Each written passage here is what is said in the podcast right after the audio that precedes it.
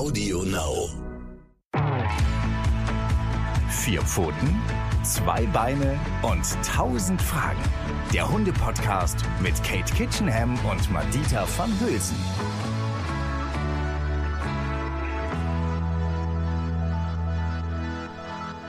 Hallo und herzlich willkommen ihr da draußen zu einer neuen Folge unseres Podcasts Vier Pfoten, zwei Beine und 1000 Fragen. Ihr ahnt es schon, ihr hört meine Stimme und nicht die von Madita.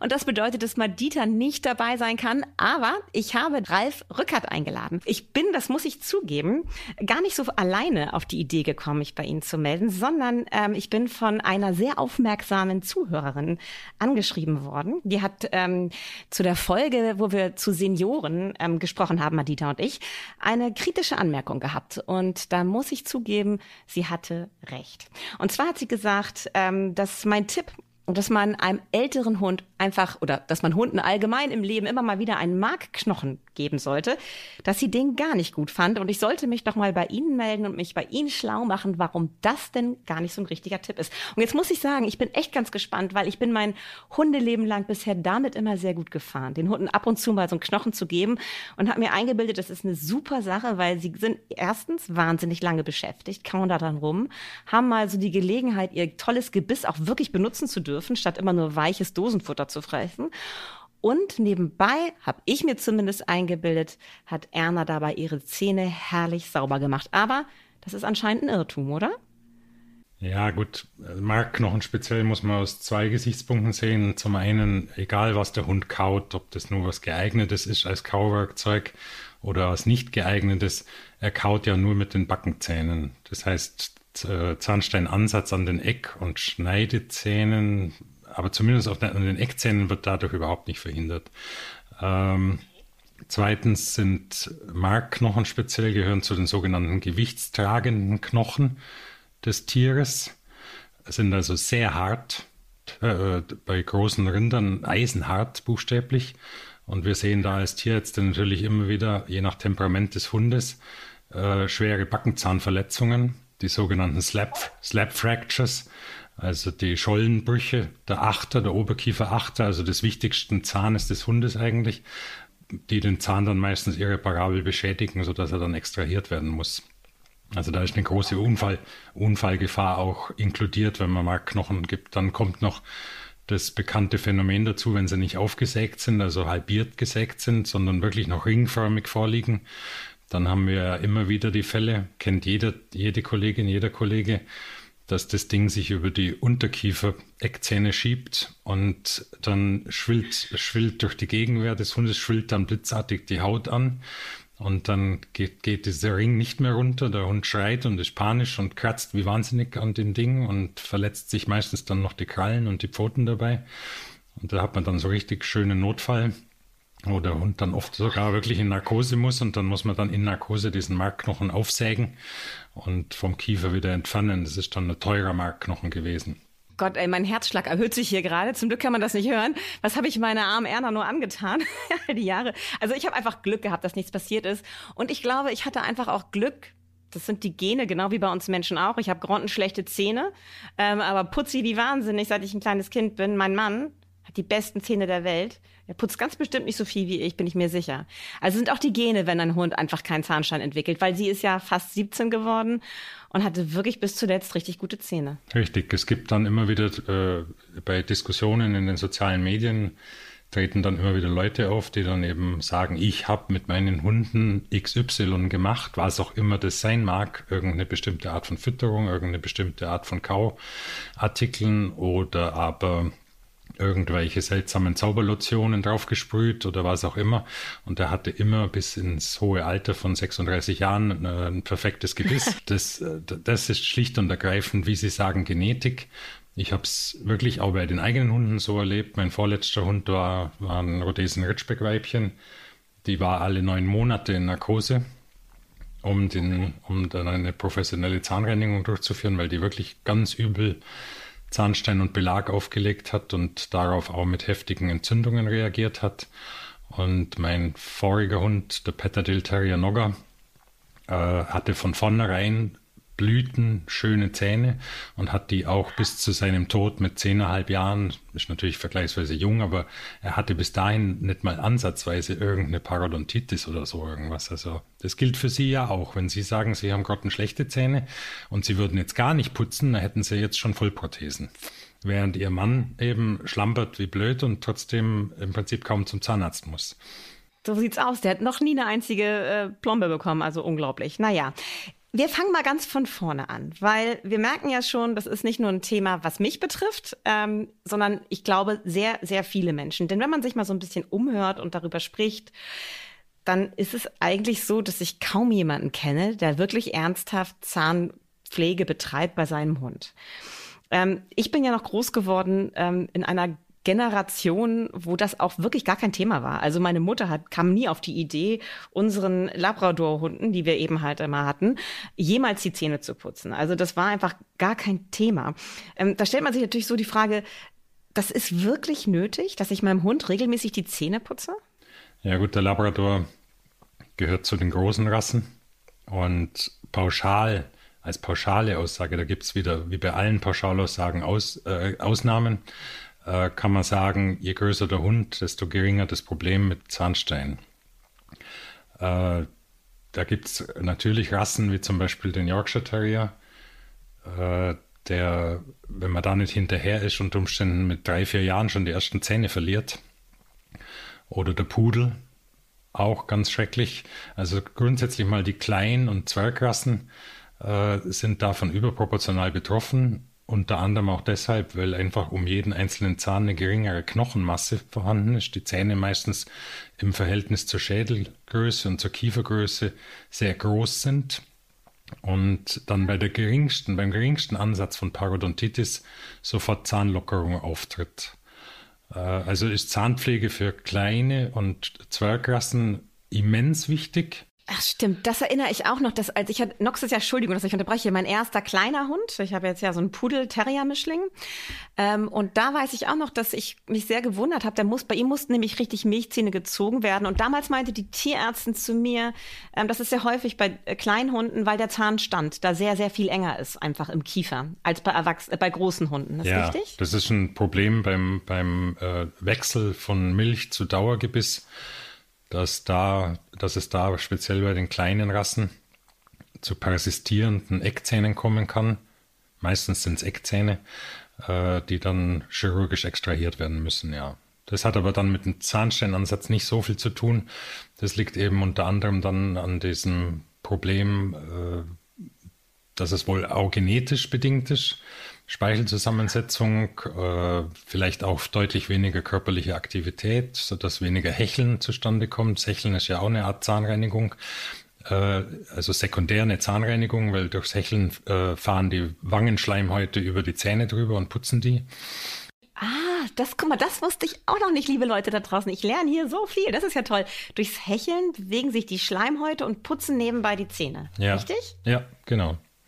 Und äh, wie gesagt, also diese, diese Zwergrassen sind da schon wirklich berüchtigt und wenn man da nicht hinterher ist, dann läuft die ganze Geschichte eigentlich immer ziemlich übel ab. Okay, also dadurch hat sich meine Frage eigentlich, ob es Rassen gibt, die besonders betroffen sind, auch schon fast geklärt. Also vor allen Dingen kleine Rassen sind betroffen von ja, diesem ja. Zahnproblem. Aber das heißt nicht, dass große davon befreit sind. Nicht sicher, nee. Man sollte da, wie ich vorhin gesagt habe, meine Hündin war ein Ritschbeck mit 35 Kilo und die hatte eine fatale Neigung, sofort Beläge und, und Zahnstein zu entwickeln und dann auch die entsprechende Parodontitis, sodass man da also hinterher sein musste wie der Teufel, um, um deren gesundes Gebiss zu erhalten. Mhm. Jetzt gibt es ja so Klassiker. Also ich kann ja, wir können ja mal so durcharbeiten. Es gibt ja immer so, so äh, verschiedene Tipps, wie man jetzt vorbeugen kann. Also meine Mutter hat zum Beispiel früher immer gesagt, ähm, dass wenn Hunde an Stöcker kauen, dass es auch so eine Art Zähneputzen ist für Hunde. Richtig oder falsch? Je nachdem, welches Holz da verwendet wird. Auch Stöcke können, wenn es dann entsprechend hartes Holz ist oder der Hund auf einen Ast beißt, der in dem Holz drin ist, können auch zu Zahnfrakturen führen. Dazu kommt, dass Holz, das vom Boden aufgenommen wird, vom Waldboden aufgenommen wird, also das typische Stöckchen, was sich der Hund halt greift im Vorbeilaufen, äh, wird, immer, wird immer auch mit Erdpartikeln verschmutzt sein. Und wenn der Hund das wirklich gewohnheitsmäßig macht, was man dann sieht nach ein paar Monaten oder Jahren, dass es zum sogenannten Abrasionsgebiss kommt, dass also die Zahnspitzen so langsam weggefeilt werden durch die ständige Belastung mit diesen Erdkristallen. Äh, das gleiche, gleiche passiert ja auch bei Tennisbällen. Das kennen ja inzwischen relativ viele Hundehalter, diese Gefahr. Tennisbälle haben eine Beschichtung, die derartig äh, abrasiv auf die Zähne wirkt, dass dann die Zähne so langsam immer weniger werden. Und grundsätzlich sollte man also bei allen Sachen, die der Hund gewohnheitsmäßig so manisch rumträgt, sollte man darauf achten, dass die möglichst dann von Erde oder sowas befreit oder gereinigt werden. Wenn die da immer im Garten rumliegen, erst, erst mit Speichel verklebt werden vom Hund, dann kommt wieder Erdreich dran und dann ist das Ganze so richtig schön dreckverkrustet. Wenn er die dann hochhebt und darauf rumarbeitet, dann wird er immer auch wieder so ein Hundertstel Millimeter Zahn abtragen da damit.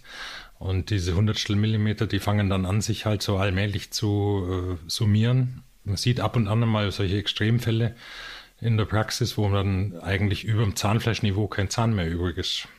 Was? So weit runtergeraspelt? Ja, also Sie können mal Bildersuche googeln, Abrasionsgebiss Hund, dann sehen Sie da ja. ausgesprochen drastische Beispiele dafür. Okay, das ist wahrscheinlich nichts für schwache Nerven, also nichts für mich, was Sie da in Ihrer Praxis zu sehen bekommen. Und das müssen doch auch wahnsinnige Schmerzen sein für die Hunde, oder? Hm, ja, es kann dann schon, wenn es so extreme Fälle sind, kann es dann natürlich, es, es wird ja dann an irgendeinem Punkt, ist die Zahnspitze abgenutzt und dann kommt ja der Nervkanal. Äh, dann genau. wird der genau. Nervkanal eröffnet im Prinzip durch diese allmähliche Abrasion. Dadurch, dass das Ganze ein allmählicher Vorgang ist, schafft es der Körper meistens, diese äh, Durchtrittsstelle zur Pulpa, zum Nerv, durch mhm. sogenanntes Reizdentin wieder zu verschließen und äh, kann damit dann eine Pulpitis, also eine Entzündung im, im Nerv verhindern, äh, sodass diese extrem abgeriebenen Zähne oft dann erstaunlicherweise noch vital sind und sich dann im Röntgen auch keine apikalen, also an der Wurzelspitze befindlichen entzündlichen Prozesse finden. Es ist erstaunlich, wie der Körper sich da manchmal selber helfen kann. Das ist aber beileibe keine Garantie. In dem Moment, wo der Schmelz, der Schmelzüberzug des Zahnes nicht mehr intakt ist, sei es durch eine Absplitterverletzung oder aber durch so eine allmähliche Abrasion äh, besteht einfach die Möglichkeit, dass irgendwas an die Pulpa rankommt, irgendwelche Bakterien an die Pulpa rankommen und dann kommt es zur Pulpitis und in Folge dann zum Absterben, zum schmerzhaften Absterben des Zahnes und eventuell dann sogar eben zu einer apikalen Entzündung, was dann noch mehr wehtut. Ja, also ich hatte nur einmal in meinem Leben, habe ich im, im, Schwimmbad als Kind mir so ein Stück von meinem Schneidezahn weggehauen und dann war da der Kontakt eben halt auch zum Nerv frei und das haben solche Schmerzen auch. Man, ich war so kälteempfindlich und das Schlimmste war, ich konnte nichts Süßes mehr essen. Ich esse so wahnsinnig gern Süßigkeiten. Ähm, also das war echt nicht aushaltbar, stelle ich mir also sehr schmerzhaft vor und okay, aber es ist dann ja auch irreversibel, also es lässt sich nicht rückgängig machen. Die Hunde, denen fehlen dann richtig die Schneidezähne, ne? Ja, die fehlen dann. Und wie Sie sagen, es ist, es ist ausgesprochen schmerzhaft. Man wird dem Hund selten was richtig Akutes anmerken. Der kann ja jetzt keine Tafel hochhalten. Oh, bitte Hilfe, mir tut hier der Schneidezahn weh. Unser einer wird natürlich sofort äh, im Prinzip beim Zahnarzt anrufen und mehr oder weniger darauf bestehen, am gleichen Tag einen Termin zu bekommen und grämt sich schrecklich, wenn es erst am nächsten Tag ist. Äh, der ja. Hund läuft damit in der Regel monatelang rum. Wir hatten also neulich den Fall, dass wir von Freunden, von uns guten Freunden, von uns, die, die Besitzerin ist sogar Humanmedizinerin, ähm, haben wir eine eigentlich aus, selbst für mich auf den ersten Blick eigentlich recht harmlose Schneidezahnspitzenfraktur untersucht, geröntgt und dann entsetzt festgestellt, dass diese harmlose kleine Absplitterung da einen apikalen Prozess ausgelöst hat. Wir haben dann diesen Zahn entfernt und bekamen dann von denen die unmittelbare Rückmeldung, dass dieser Hund, der die letzte Zeit als sehr griesgrämig und unangenehm beschrieben worden ist von ihnen, äh, plötzlich äh, wieder ein absolutes Sonnenscheinchen wäre. Die Hunde leiden still? Ganz genau und kriegen dann unter Umständen schlechte Laune. Jeder fragt sich schon, oh, jetzt wird er aber alt und griesgrämig oder jetzt wird er aggressiv und Herrgott, was ist denn los mit dem Hund? Warum, warum beißt er ständig nach meinem anderen Hund oder, oder warum legt er sich mit anderen auf der Straße an und dann macht man sowas vermeintlich winzig ist. Das war ein kleiner Unterkieferschneidezahn, also wirklich die, sind die kleinsten Zähne, die der Hund im Körper hat. Und macht man diesen Zahn raus, eigentlich eine lächerliche Angelegenheit. Und dann ist plötzlich alles wieder anders. Hm. Ja, das ist, ich meine, das kann man sich ja auch gut vorstellen. Also das kann man gut nachvollziehen, wenn man so lange solche Schmerzen hat, das macht so einen Stress und das vergrämt einen, vergrießt einem das gesamte Leben. Und unter diesem Stress werden wir ja auch immer empfindlicher, liegen die Nerven blank, nicht nur im Zahn, sondern eben halt allgemein im Alltag. Und dann kommt es zu solchen Verhaltensveränderungen. Also wenn ihr sowas bemerkt und euer Hund ist vielleicht trotzdem schon ein bisschen älter, schiebt es nicht immer aufs Alter, sondern lasst ihm auch mal in die, ins Maul gucken, gründlich vom Zahnarzt. Kann das denn eigentlich jeder Zahnarzt machen oder sollte man da schon auch regelmäßig zu einem Spezialisten gehen? Da muss man schauen. Äh, ich habe mich jetzt selber auch nicht als, als in dem Sinn Zahnspezialist ausweisen lassen. Äh, ich will mich auch nicht äh, darauf zu sehr, wie soll ich sagen, zu sehr fixieren oder fokussieren. Dafür machen mir die anderen Bereiche meiner Tätigkeit zu viel Spaß, als dass ich jetzt einen ganzen Tag nur Zähne machen wollte.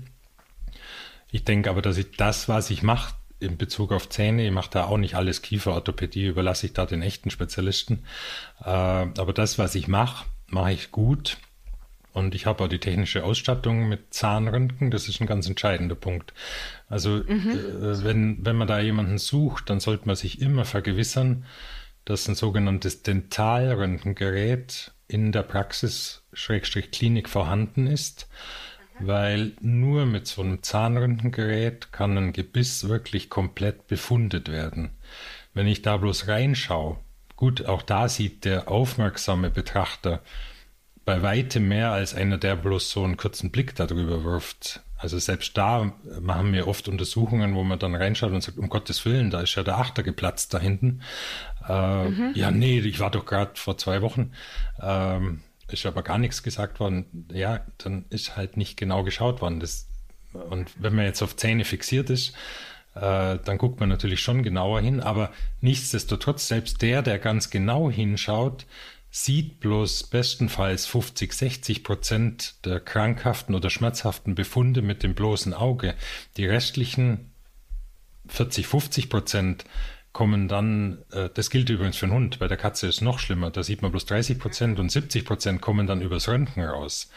Wenn ich also okay. nicht, wenn ich nicht die Möglichkeit habe, übers dentale Röntgengerät das Gebiss einmal rundum, also sogenanntes Full-Mouth-Röntgen, durchzuröntgen, dann muss ich da eigentlich genau genommen besser die Finger weglassen.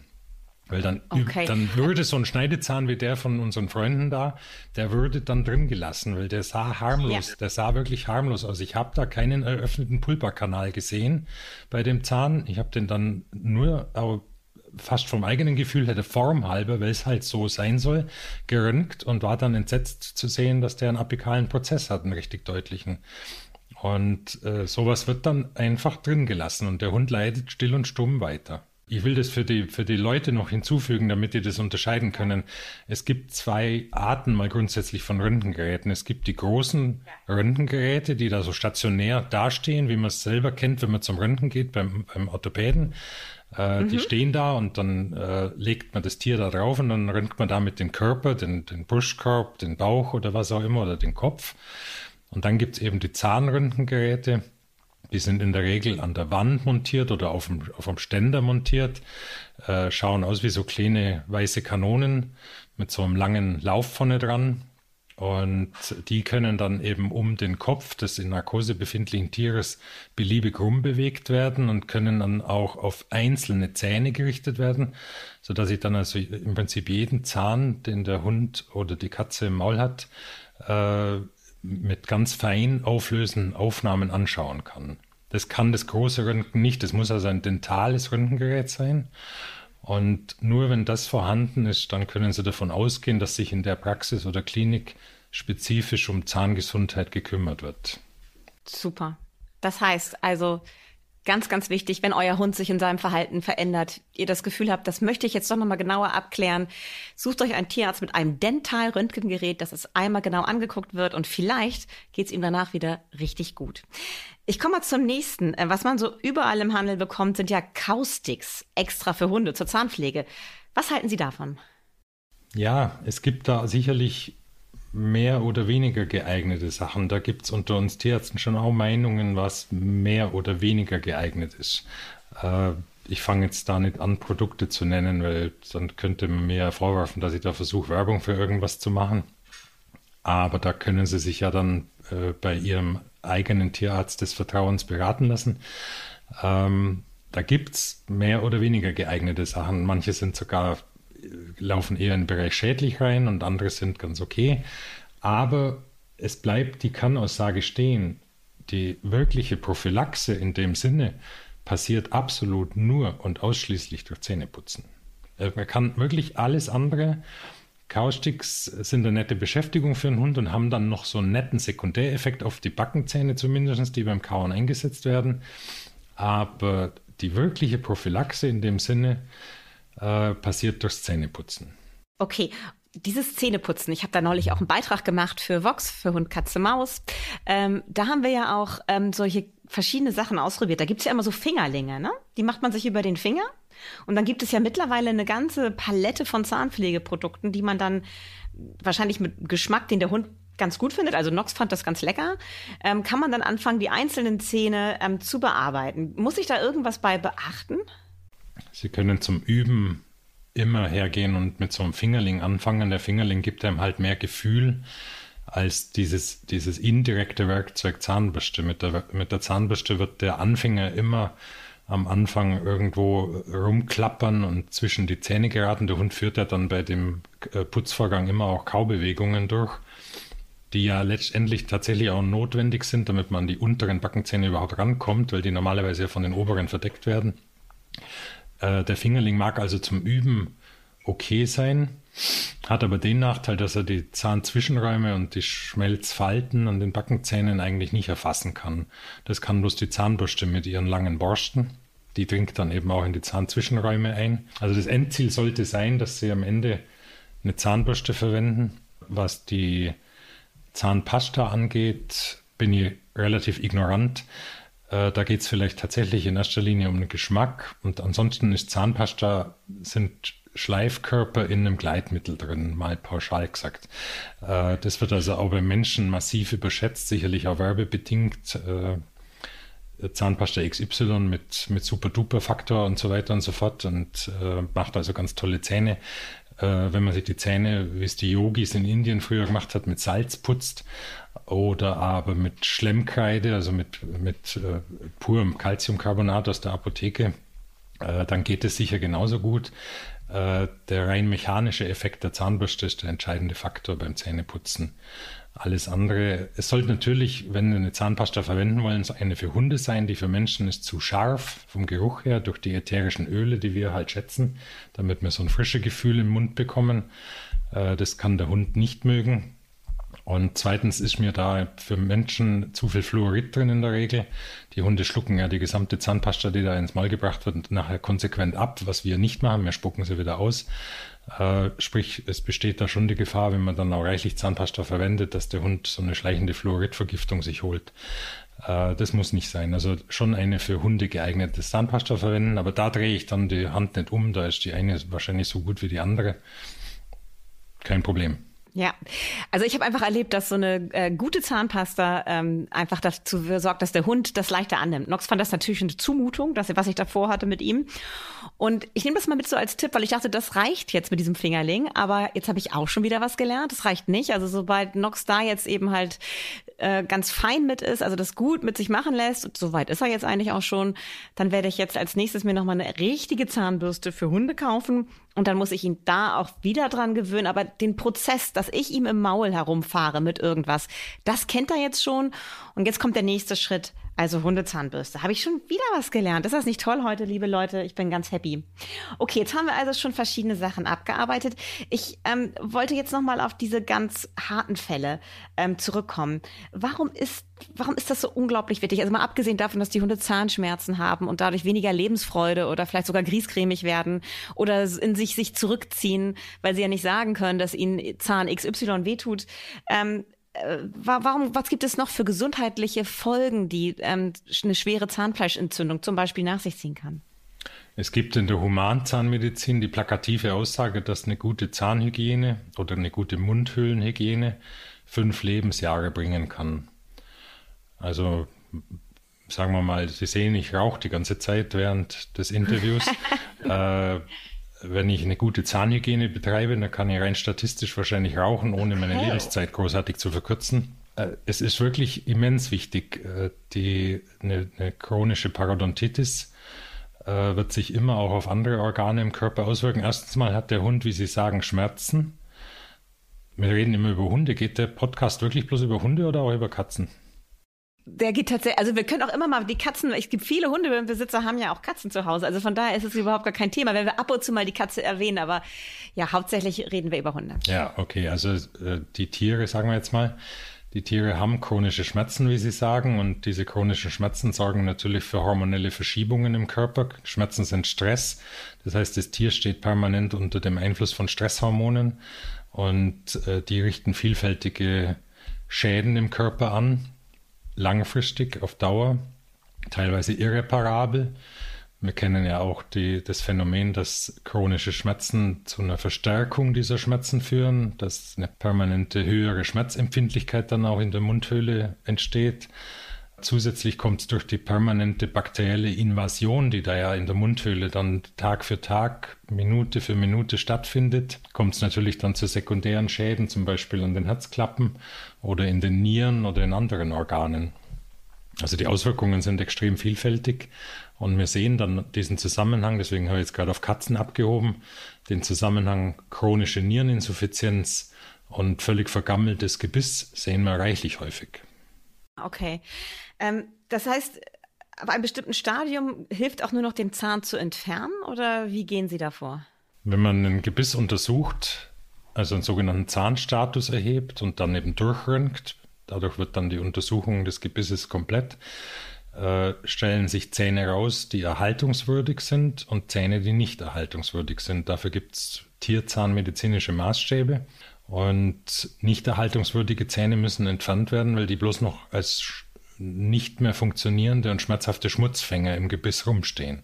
Also lieber hat der Hund keine als nicht mehr wirklich funktionierende und schmerzhafte Zähne. Und kann er damit trotzdem gut leben? Also funktioniert dann äh, Futteraufnahme und sowas alles weiter gut? In der freien Natur wäre er natürlich zum Tode verurteilt, aber unter unserer Obhut kann er damit leben. Wenn man sich vorstellt, was wir ihm für eine Pampe füttern normalerweise aus der Dose, äh, mhm. dann kann er mit der Pampe natürlich wunderbar zurechtkommen, so wie mein Opa der immer abends dann in der Küche saß und seinen Muckefuck mit eingeweichtem Semmel gegessen hat, nachdem er sein schmerzhaftes Vollgebiss rausgenommen hat am Abend ganz erleichtert.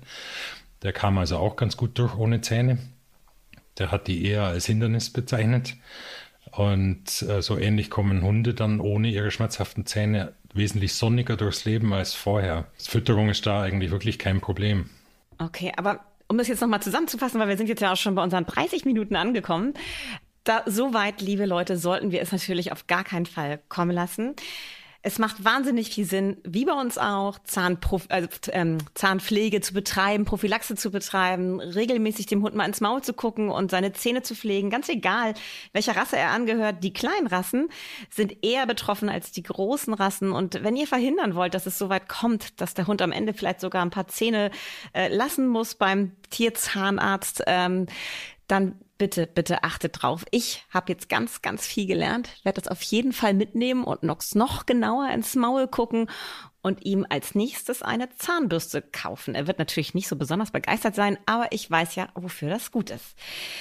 Ralf Rückert, vielen, vielen Dank für all diese Informationen. Ich liebe das ja, wenn ich auch mal ganz viele neue Impulse bekomme. Ja, und sag für heute schon mal Tschüss und schön, dass ihr dabei wart.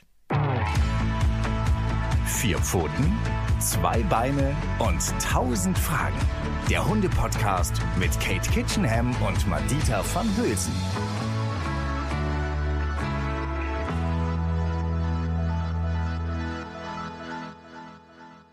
Das war's mit vier Pfoten, zwei Beine und tausend Fragen, ihr Lieben. Aber damit ihr die Zeit zur nächsten Folge gut überbrücken könnt, haben wir hier noch einen Podcast-Tipp für euch. Hört mal rein. Hallo, hier ist Lars. Und Ivy. Aha. Und wir haben zusammen einen Podcast, oder was? Ganz genau. Neon ja unnützes Wissen machen wir. Und wir freuen uns natürlich, wenn ihr, nachdem ihr diesen wundervollen Podcast gehört habt, auch mal bei uns vorbeischaut. Überall, wo es Podcasts gibt. Jeden Montag eine neue Folge.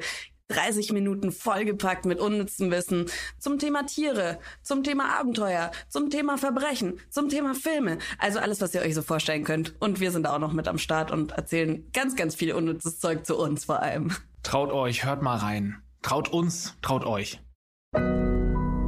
Audio Now.